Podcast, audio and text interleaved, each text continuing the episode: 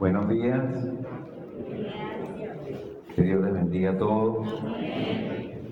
Damos gracias a Dios por esta hermosa mañana. Quería que me acompañase un momento a leer las escrituras. Vamos a leer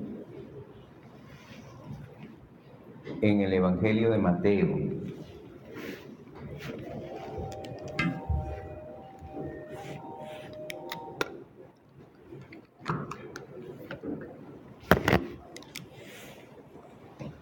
Mateo capítulo 1.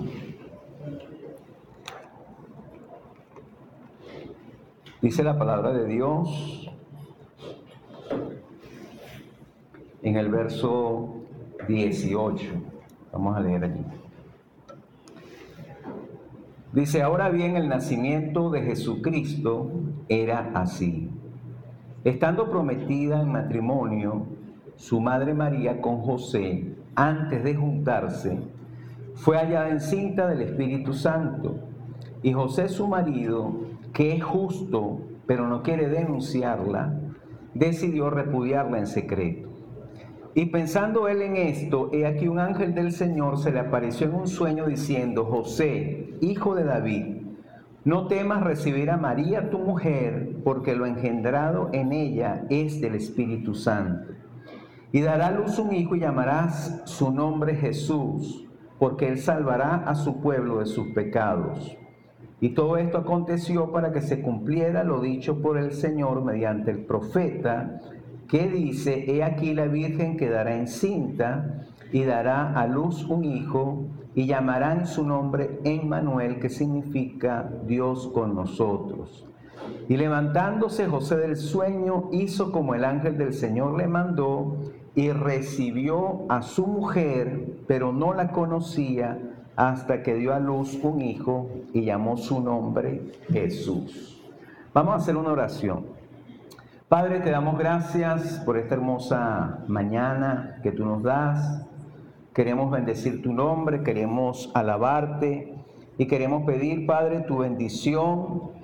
Queremos rogarte que ahora que vamos a meditar en las escrituras, que podamos ser fortalecidos, que podamos ser edificados y que el Espíritu Santo nos pueda, Señor, ministrar, pueda hablar a nuestros corazones y podamos crecer en la comprensión de las Escrituras.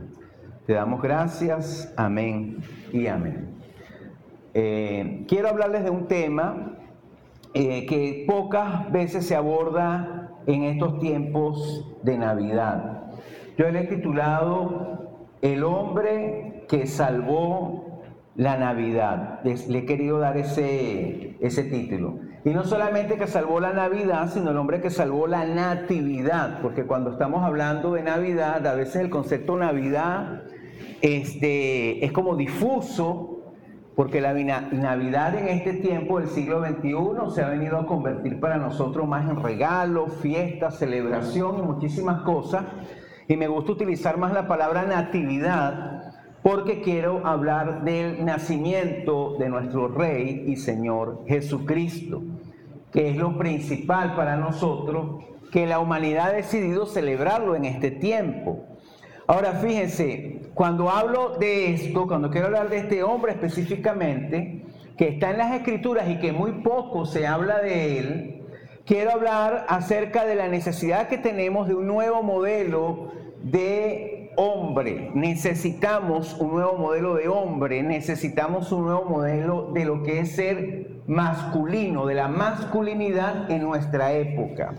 Y me estoy refiriendo específicamente a José, pero quiero ubicarnos un poco en el contexto histórico en el que estas cosas están ocurriendo.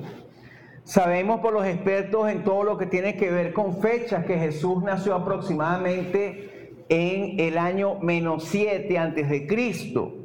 Porque cuando se hizo nuestro calendario y se organizó por un monje llamado Dionisio, Dionisio no sabía muchas cosas, como por ejemplo que Herodes murió en el año menos 4 antes de Cristo. Entonces era imposible que Jesús hubiese nacido en el año 0. Ahora, lo interesante de esto es que en el, en el ambiente cultural de la época, el emperador o el primer emperador fuerte como tal de toda Roma vino a ser Augusto César, que estuvo desde el año 63 hasta el año 14 aproximadamente. O sea, él era quien estaba gobernando todo el imperio romano cuando nace nuestro Señor Jesucristo.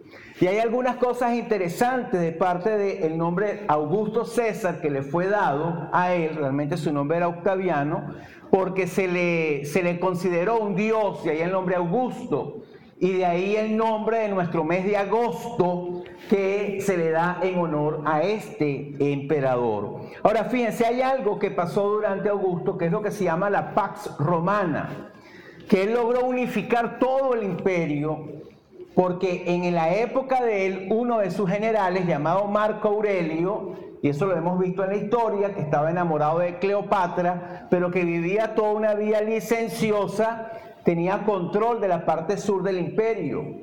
Y Augusto logra dominar a, los ejércitos de Marco Aurelio y establece lo que se llama la paz romana. O sea, todo el mundo está unificado básicamente por el imperio y eso permite posteriormente que se pueda extender el Evangelio. Lo interesante de Augusto es que él intentó traer una cierta moral al imperio porque veía que Marco Aurelio y que todas las personas que estaban dirigiendo, los hombres que estaban dirigiendo, llevaban una vida licenciosa, no le daban valor a la familia, no había valor este, a lo que era la integridad, una sociedad llena de este, disensión a nivel sexual, orgías y muchísimas otras cosas. Pero era una sociedad que también estaba llena de pobres, llena de personas esclavas, mucha violencia, mucha muerte, y había una anulación de lo que era el concepto de la mujer como tal y de lo que era el concepto de los hijos. Y Augusto intentó hacer algo.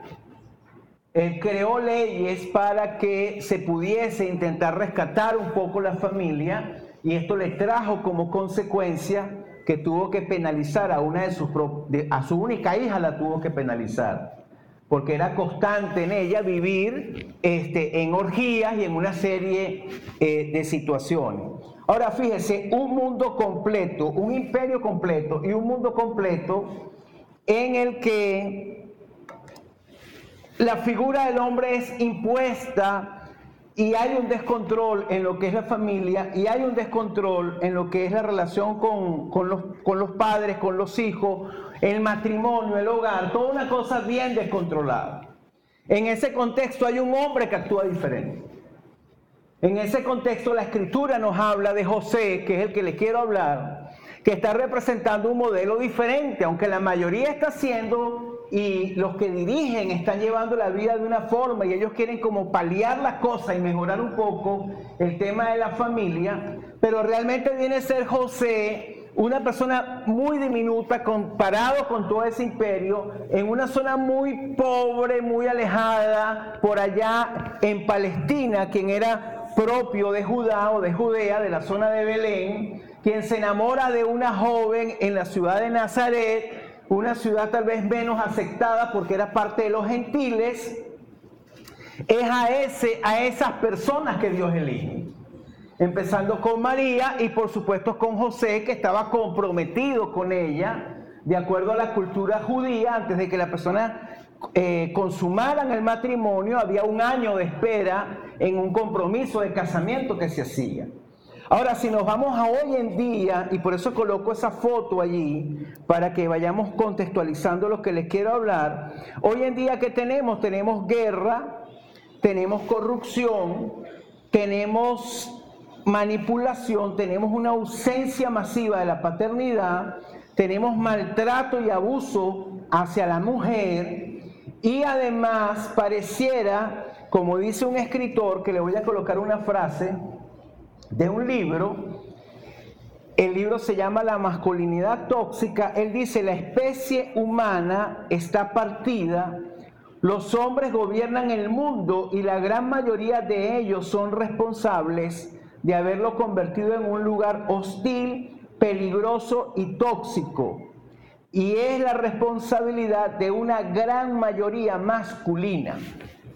Eso lo dice este escritor de este libro que se llama La masculinidad tóxica. Entonces, aunque la gran mayoría de los hombres pudieran estar actuando de una manera, como dice aquí, violenta, este, son responsables de que el mundo sea un lugar hostil, peligroso y tóxico, Él nos está hablando en el fondo de que hay una necesidad de un cambio. Dígale a la persona que está a su lado, hay una necesidad de un cambio. O sea, necesitamos un nuevo modelo de hombre, de masculinidad, se necesita algo nuevo. Y la sociedad se debate entre dos, vamos a decir, entre dos grandes formas de ver las cosas. Está por un lado la ideología machista que ha sido impuesta en nuestro continente y en las culturas, y está por el otro lado la ideología de género que quiere plantear otra concepción de lo que es el hombre. Ahora yo quiero que nosotros vayamos a lo que es el hombre que actúa con justicia y utilizar a José como un modelo. Diga a la persona que está diferente, hay un camino diferente, dígale así. Hay un camino diferente. Entonces quiero que repita conmigo esta frase, diga si necesitamos construir un nuevo modelo de hombre y masculinidad al estilo de vida de justicia de José, de acuerdo a las escrituras. Claro que es un estilo de vida también, por supuesto, vivido y practicado por nuestro Rey y por nuestro Señor Jesús. Entonces quiero hablarle específicamente de esto. Y, este tema vino a mi corazón porque en estos días, en la fundación que yo estoy eh, trabajando, estamos haciendo un proyecto para atender a adolescentes este, que han sido abusadas sexualmente y que están en embarazo. Se está trabajando en ese proyecto. Y la idea es darle la oportunidad a estas niñas que han sido abusadas sexualmente y que están en embarazo, darles todo el apoyo, darles toda la atención, restaurarle emocional, espiritual y darle la oportunidad de decidir cuidar y cómo cuidar a su bebé. Y si no quisiesen tenerlo, la misma institución puede adoptar a los bebés. Eso se está haciendo como un proyecto para este próximo año, aquí en Santiago en la fundación en que yo estoy trabajando. Y me llamó poderosamente la atención de que hablando con una persona que es la encargada de recibir las denuncias de abuso sexual en la ciudad de Santiago, nos dijo que aproximadamente, fíjense este dato, se reciben entre 50 y 60 denuncias de abusos sexuales hacia adolescentes todos los meses. Solo en Santiago. De esas 60, dos o tres niñas quedan embarazadas por el abuso sexual. Entonces, eso es una realidad bien fuerte. Y, hablar de Navidad es hablar de esperanza. Y hablar de Navidad es hablar del propósito que Dios tiene con la humanidad. Y es hablar de que Dios va a hacer cosas grandes, ¿sí o no? Pero diga a la persona que está a su lado, hay que bregar con los varones, con los hombres también, dígale así.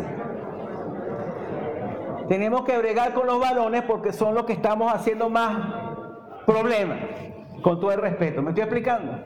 Aunque hay un grupo que queremos hacer la diferencia y que estamos haciendo la diferencia. ¿Cuántos dicen amén? ¿Cuántos son de ese grupo?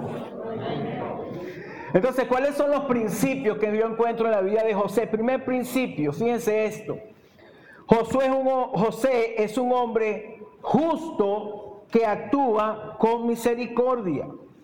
Dice la versión que leímos, Mateo 1.18, y José su marido, que es justo, pero no quiere denunciarla, decidió repudiarla en secreto.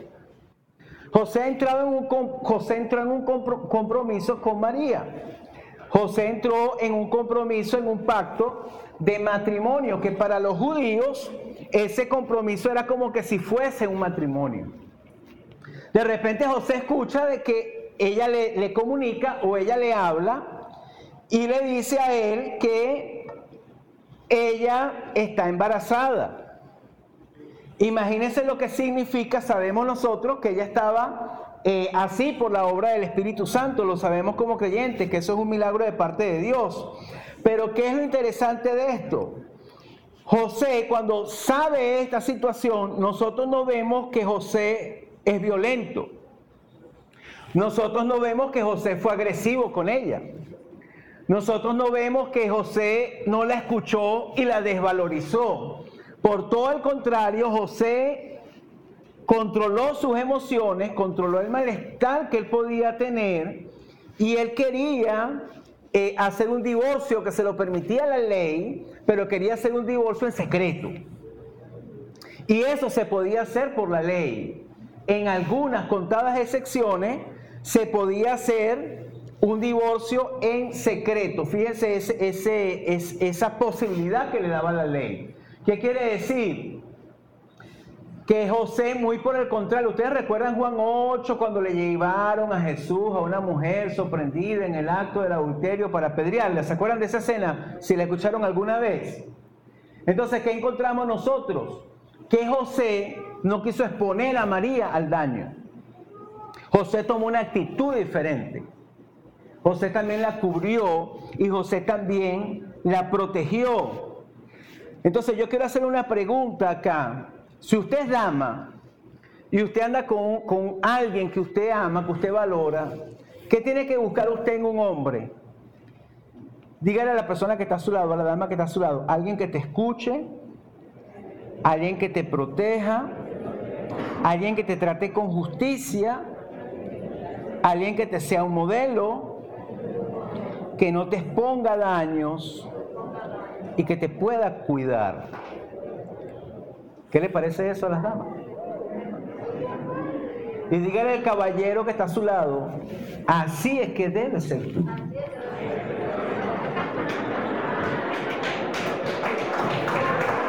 No debe haber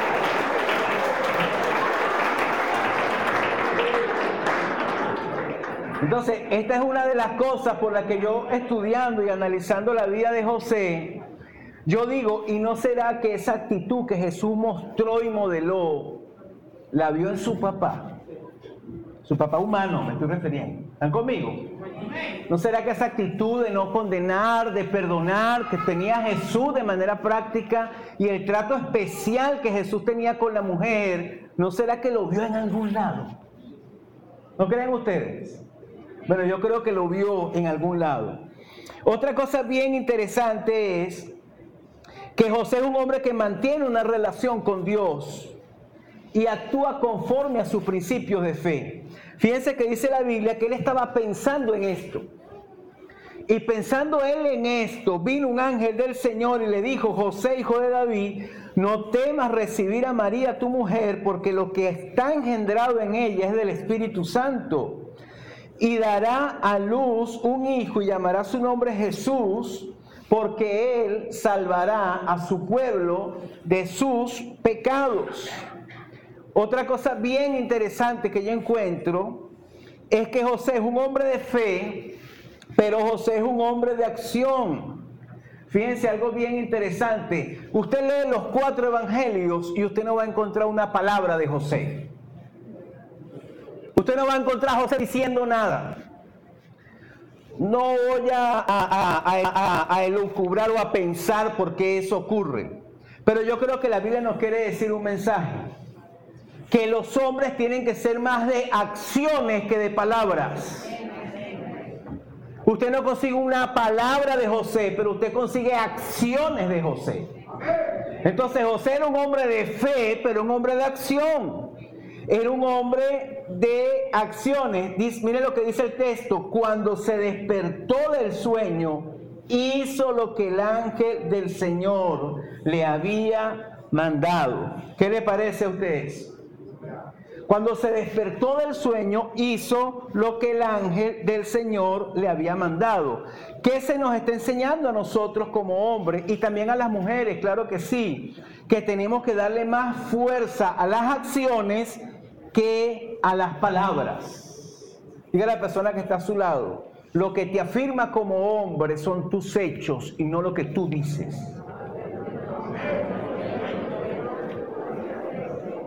También lo que te afirma como dama, ¿verdad que sí? Pero el hombre tiene la tendencia a hablar, hablar, hablar y decir y prometer y no hace.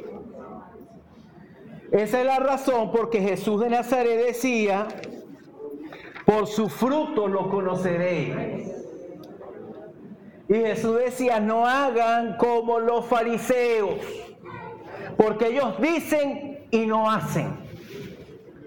Diga a la persona que, está a su lado, no solo digas, sino haz. Dígaselo así con, con una sonrisita. Vamos bien, amado. Pero bueno, pastor, pero esto no es un mensaje de Navidad. No, sí es un mensaje de Navidad, hermano.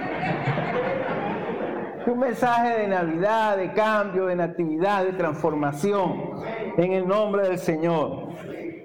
Mateo 1.24 dice, hizo como el ángel del Señor le mandó, y fíjense lo que sigue, y recibió a su mujer, pero no la conocía o no la conoció hasta que dio a luz un hijo y llamó su nombre Jesús. Fíjense qué interesante decidió aceptar, decidió amar, decidió recibir a su esposa, decidió cuidarla, decidió protegerla, decidió velar por ella como hombre de fe y eso le involucró algunas dificultades cuando uno lee las escrituras. Porque sabemos todas las dificultades que los dos pasaron. Sobre todo sabemos la travesía del nacimiento, que no sabemos si fue en un burrito sabarero o si fue en un, un camello por allá de Oriente, ¿verdad? Pero ciertamente hubo toda una travesía y él asumió eso con valor, asumió eso con protección, asumió eso con santidad de guardarse solo para ella. ¿Qué le parece eso? ¿Están conmigo? Se guardó solo para ella. Dice la escritura eso. No la conoció hasta que ya había tenido a su hijo. Los creyentes protestantes que interpretamos la escritura entendemos que María, posterior, por supuesto, al nacimiento del niño, al crecimiento del niño, hizo familia y tuvo su amor y su entrega con su amado esposo. Para nosotros eso no es pecado. Para nosotros no es malo que un hombre ame a una mujer y que una mujer ame a un hombre. O como dice una canción secular de mi época, y me perdonan que se me caiga la cédula, tú eres mi hombre y yo tu mujer. ¿Me estoy explicando? O sea, e, esa, esa relación única y exclusiva está allí en la escritura. Diga a la persona que está a su lado, los hombres que Dios quiere levantar en esta época, dígalo así, y las mujeres que Dios quiere levantar en esta época, son mujeres de un solo hombre y hombres de una sola mujer. Amén, ay, Eso lo aprendió Jesús. O mejor dicho, Jesús lo vio en su Padre y Jesús lo enseñó. Cuando Jesús le enseñó a sus discípulos, dijo, mire, Moisés le permitió que ustedes den carta de divorcio por cualquier cosa. Pero eso no fue lo que Dios quería. En el principio no fue así. Porque lo que Dios unió no lo separe al hombre, le dijo Jesús a sus discípulos. Eso fue lo que él enseñó. Y los discípulos dijeron, si esta es la condición del hombre, mejor no conviene casarse. O sea que hasta a ellos les pareció duro esta realidad. El otro tema bien interesante, amados, es que dice el texto que leímos que José llamó su nombre Jesús, porque era la autoridad del varón la que legitimizaba a los hijos. Y aunque nosotros sabemos que Jesús no tiene genealogía ni tiene descendencia, porque Él es el Dios eterno encarnado, ¿están conmigo? Pero en lo humano, en lo terrenal, José le da, le da la legitimidad como hijo descendiente de David porque José es de la casa de David. ¿Están conmigo, amados hermanos? Entonces José lo asume como hijo. José lo cuida, José lo, lo recibe en su seno. Y José asume su paternidad, cosa que hace falta en estos días, ¿verdad que sí? Diga a la persona que está a su lado, guárdate para tu esposo o esposa que Dios te va a dar. Dígale así. Dígale así, asume con valor el compromiso de la paternidad, aún de hijos que pudieses adoptar. Porque también podemos adoptar. ¿Cuántos son hijos adoptados de Dios aquí? La Biblia dice que somos adoptados. El unigénito es Él. Nosotros somos adoptados. También podemos adoptar, también podemos recibir. Hay dos cosas más interesantes de José. ¿Cómo, vamos? ¿Vamos bien? Es de Dios, hermano, lo que estamos hablando. Ok, vamos a leer un texto un poco más adelante que nos va a hablar de algo que es muy importante para nosotros. Mire, un hombre se deja guiar por Dios. Número uno, se deja guiar por Dios. Y en segundo lugar, pone primero el cuidado familiar que su interés personal. Y esto es muy práctico, muy interesante. Vuelvo y repito, el hombre y la mujer de Dios también debería hacerlo, debería dejarse guiar por Dios, pero debería poner primero el cuidado de su familia que sus propios intereses. Entonces nosotros que vemos, allí vemos que Herodes se levanta, nos hablaba Elizabeth de la llegada de los reyes cuando estaban en la adoración, pero sabemos que los reyes recibieron, o estos, o estos magos o sabios, llegaron allí por la estrella, pero se fueron por otro camino. O sea, su vida no siguió guiada por estrellas, sino se fueron por otro camino porque ya tenían al Señor. Y eso es lo que pasa con nosotros. A veces llegamos al Señor estrellado, pero lo seguimos por otro camino. Amén. Cuando estos hombres se van y no llegan a Herodes, Herodes se levanta y empieza una persecución de muerte hacia, eh, hacia, Jesús, por supuesto, hacia María y hacia José. Eso es implícito. Dice la escritura, he aquí un ángel del Señor se apareció en sueño y le dijo, levántate, toma al niño a su madre, huye a Egipto, permanece allá hasta que yo te diga, porque Herodes está a punto de buscar al niño y destruirlo. Y él levantándose tomó de noche al niño y a su madre y se fue a Egipto. ¿Qué ocurrió? Se va a Egipto y permaneció allá hasta la muerte de Herodes. No sabemos cuánto tiempo permaneció en Egipto. Algunos dicen que probablemente permanecería dos años o permanecería tres años. Cuando muere Herodes, recibe otro sueño, otra visión, José, toma al niño y a su madre y entra en tierra de Israel.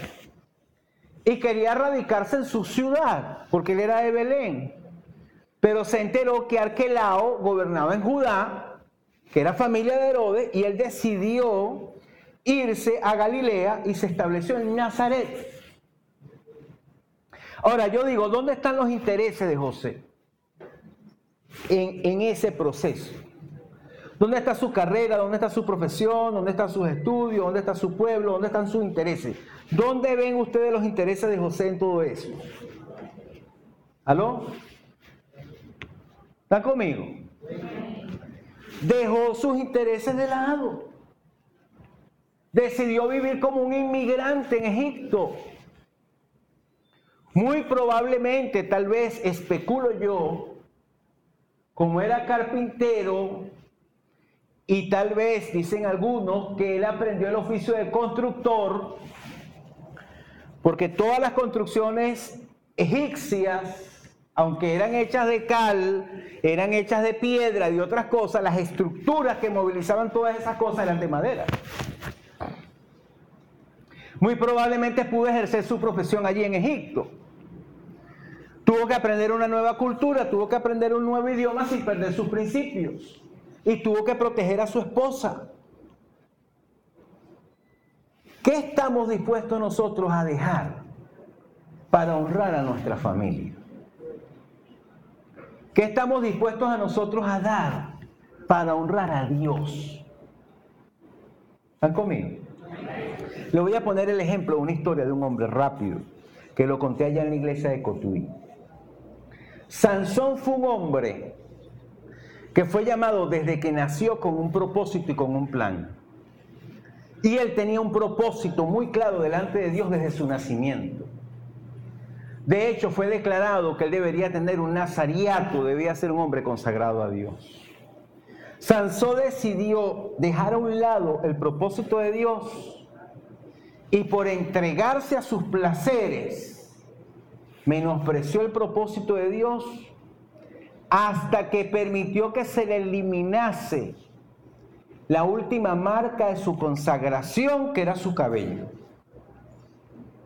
Cuando eso fue eliminado, sabemos que fue totalmente destruido. ¿Están conmigo? Diga a la persona que está a su lado, hay gente que no valora lo que Dios quiere para su vida. Y lo pierde todo. Y no le importa sus hijos, su familia, no le importa nada. Rechazan el propósito de Dios. Pero cuando Sansón empezó a dar vuelta con fuerza en esa rueda donde él estaba dando eh, vuelta y le empezó a crecer el cabello, y cuando lo llevaron para que fuera mofado por todos los filisteos, y que estaba el dios Dagón que dominaba allí, él aprendió una lección. Y la lección fue que él aprendió que nada tiene más valor que el propósito de Dios para la vida. Esa es la otra cara de Sansón. Porque cuando él estaba ahí siendo mofado, le dijo al muchacho que lo seguía, ponme las columnas principales. Porque le dio valor Sansón a su vida cuando estaba en esas columnas. ¿Qué iba a pasar si tumbaba esas columnas? ¿Qué iba a pasar? ¿Iba a qué?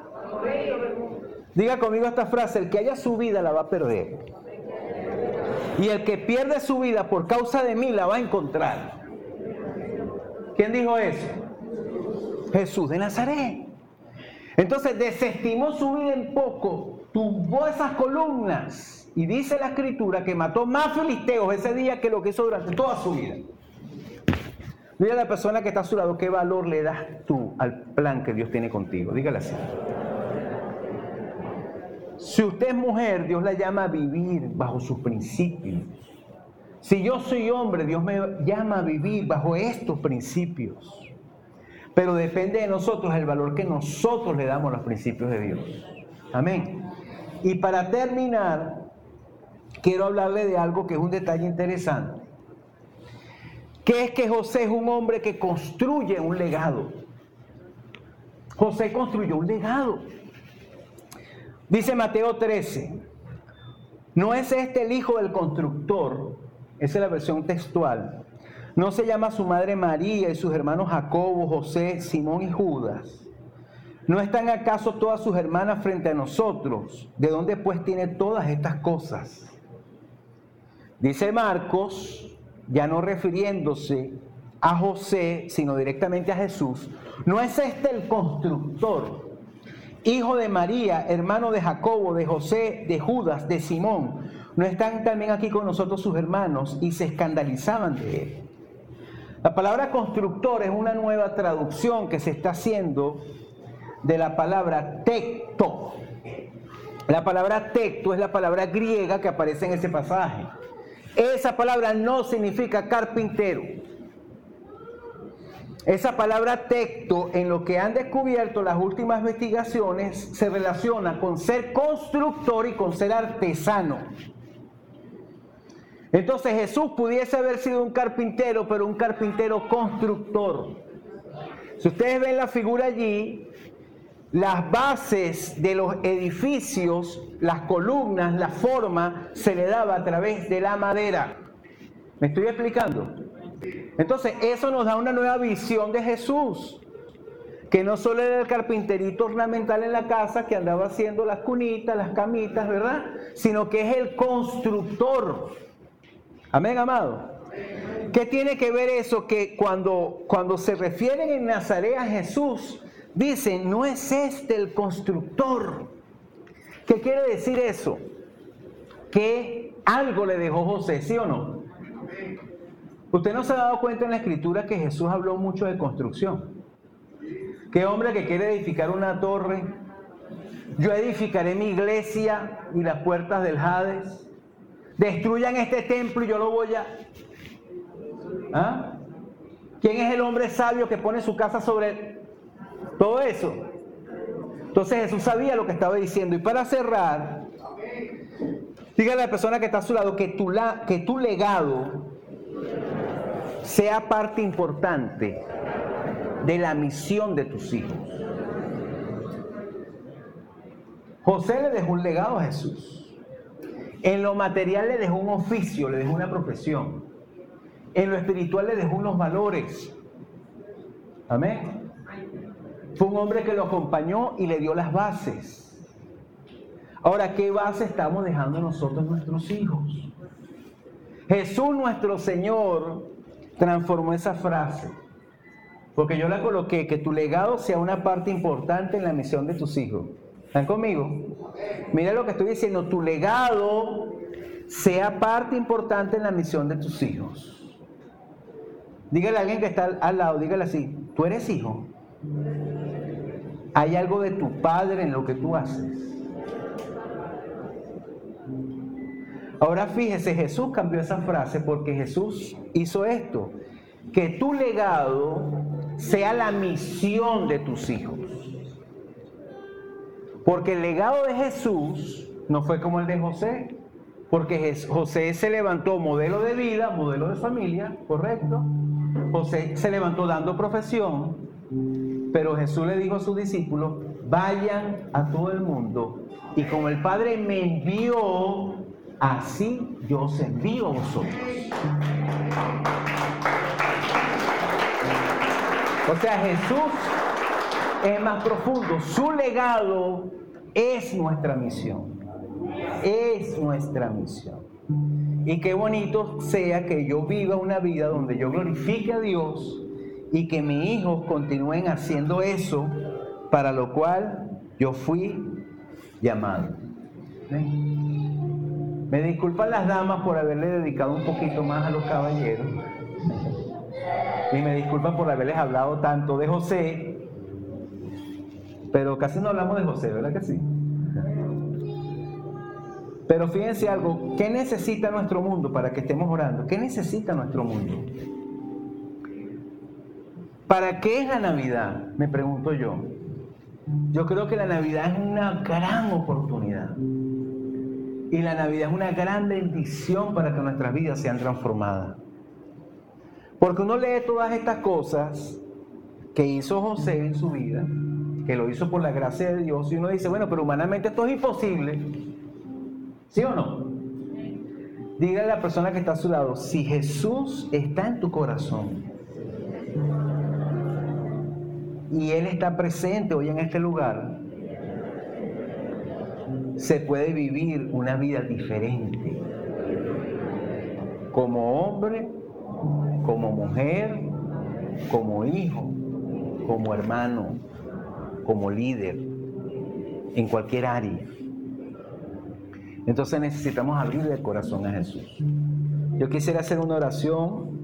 Si usted quisiera invitar a nuestro Rey, a nuestro Señor a su corazón y decirle, Señor, yo quiero que hagas algo en mi vida. Yo quiero me transforme, yo quiero ser la persona, hombre o mujer, padre, hijo, que puedo ser, pero te necesito a ti. Me gustaría que cerraras tus ojos y que pudieras repetir una oración para recibir a Cristo en tu corazón. Si reconoces que necesitas a Jesús, decirle, Señor, yo necesito que tú que naciste, que viviste, que resucitaste, quiero abrirte mi corazón. Y si tú no has recibido a Cristo en tu corazón como tu Salvador, yo te invito a que donde estás levantes tu mano y repita esta oración conmigo. Diga así, Señor Jesús, te doy gracias por haber venido a este mundo,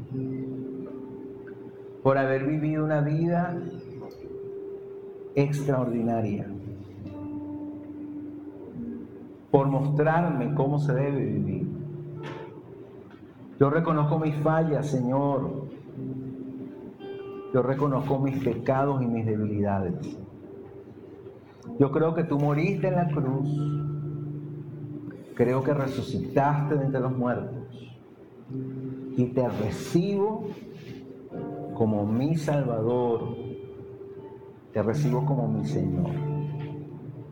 Toma el control de mi vida y hazme la persona que tú quieres que yo sea. Te lo pido Dios, en Cristo Jesús. Si usted hizo esa oración, levante su mano. Allí donde está, si alguien hizo esa oración, allí hay una dama que hizo la oración, caballero. Muy bien. Me gustaría que oramos, hagamos una oración más. Otro hermano. Vamos a ponernos sobre nuestros pies. Necesitamos hombres y mujeres diferentes.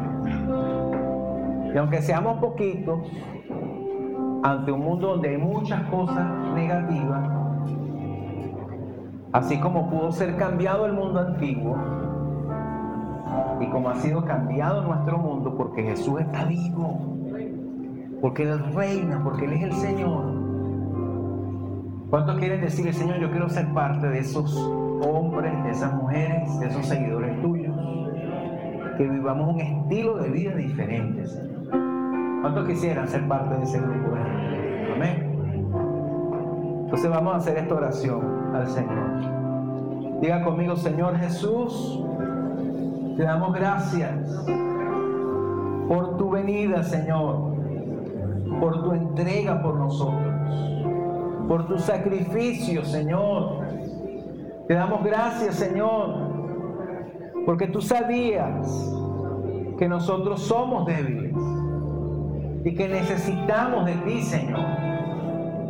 Gracias, Señor, por tu muerte en la cruz del Calvario, para redimirnos, para rescatarnos, para mostrarnos un estilo de vida diferente, Señor.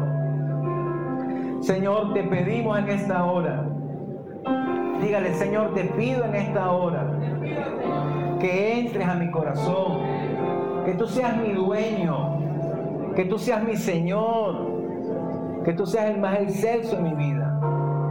Ayúdame, Señor, a actuar con justicia en mis relaciones. Ayúdame a escuchar, a tener dominio propio, a tratar con respeto y consideración, Señor. Ayúdame a amar, Señor, con todo el corazón. Amarte a ti, Jesús tener una relación contigo. Transforma mi vida, Señor, para que mi vida no sea solo de palabras, para que mi vida sea de acciones. Ayúdame, Jesús. Cuando tenga una familia, o ya que tengo una familia, ayúdame a amar mi familia, a entregarme, Señor, por mi familia, por los hijos, Señor, a cuidarles, a protegerles, Señor. Ayúdame a darte a ti la prioridad que tú tienes, Señor, y a tomar decisiones que busquen tu propósito y que beneficien mi familia. Ayúdame, Señor, a construir un legado que transmita confianza, que cumpla tu propósito, Señor, y que impacte la vida de mi familia y de otros. En Cristo Jesús. Oro por mis familiares que no te conocen, Señor. Oro por aquellos que no te han conocido, Señor. Oro por los hombres que han estado en mi vida, Señor. Que tal vez no han sido el modelo de hombre que deben ser. Te pido que tú les toques en el nombre de Jesús. Te pido que traigas un cambio, Señor. Que levantes una nueva generación de hijos y de hijas tuyas, Señor, que dejen un impacto en este mundo. Mientras tú vienes, Señor, levanta hombres y mujeres que te sirvan y que te honren, Señor. Te damos las gracias, Dios.